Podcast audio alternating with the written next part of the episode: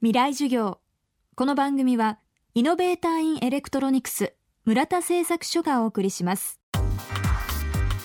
未来授業。今週の講師は藤原和弘さん。株式会社リクルートを経て2003年に義務教育では初の民間人校長として杉並区立和田中学校に就任。藤原さんがこれからの社会を生き抜く力として挙げているのが常識や前例を疑い正解を決めつけないクリティカルシンキング。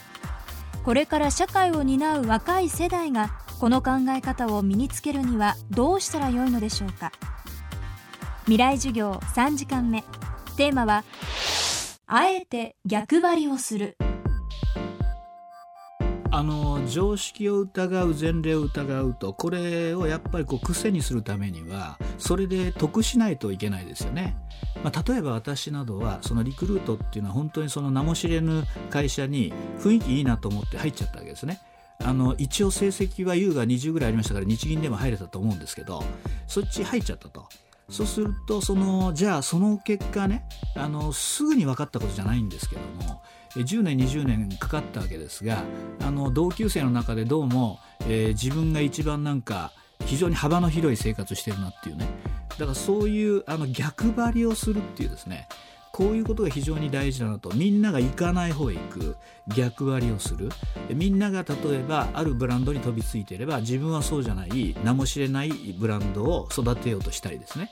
そういうふうにあの逆張り逆張りっていうことをやってそれが結局メジャーになっていく過程で例えば僕の場合にはリクルートがそうだったわけですけどもあのおそらく大手企業に入ったらまず得られない株のキャピタルキャピタルゲインですよね。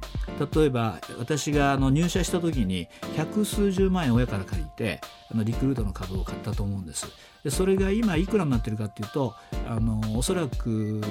100倍近いですね。それぐらいの、えー、得はするわけですね。でそれは例えば今あのなんか人気企業ランキングにあの出ている大手企業にこうすがりつくようにですねえとにかく自分のなんかこう偏差値だったらこの辺入れるなみたいな感じで偏差値就職みたいなことをやりますと多分そういうことって一生ないと思うんですね。だからあのー常識を疑うってことはイコール逆張りすることだというふうにあの思ってもらっていいと思いますしやっぱり一回その逆張りでこういい目に遭うっていうことを早めにするともっとやろうとこういう感じになるんじゃないかと思うんですね。あのずっとその安牌安牌の方でこう安全な方安全な方っていうような感じでやってこられた人はなかなかその最初の一歩が出にくいと思うんですがその一歩についてはなんかこう勇気というよりは無謀さ無謀さが必要だと思うのででとにかく次の山に登る時にはどうしたって踏み外して踏み外さないと踏み出せないっていうことをあの強調しておきたいと思うんですよ。でそういう時にみんなもちろん恐怖あると思うんですよ。恐怖はあると思うんですが実はやってしまうと分かるんですがあの不利な方へ動いた方がいろいろな人が助けてくれるんですね。っていうのも不利な勝負してる人はやっぱ助けたくなりますからね。のそういう力学があると思うんですよ。つまり逆張りしていった方が実は有利になる。あえて人の選ばない方を選ぶ。逆張りをする。これを藤原さんの著書「錆びない生き方」では物語が面白くなる方へ動けと提唱しています。未来授業。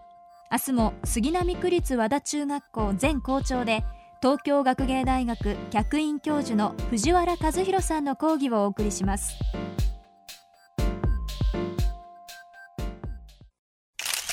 私村田から売り出し中の電子部品コンデンサです。スリーサイズは？横幅0.4ミリ奥行き0.2ミリ薄さ0.2ミリ。小さいですね。これ小さす小さい電子部品作っています。村田製作所未来授業。この番組はイノベーターインエレクトロニクス村田製作所がお送りしました。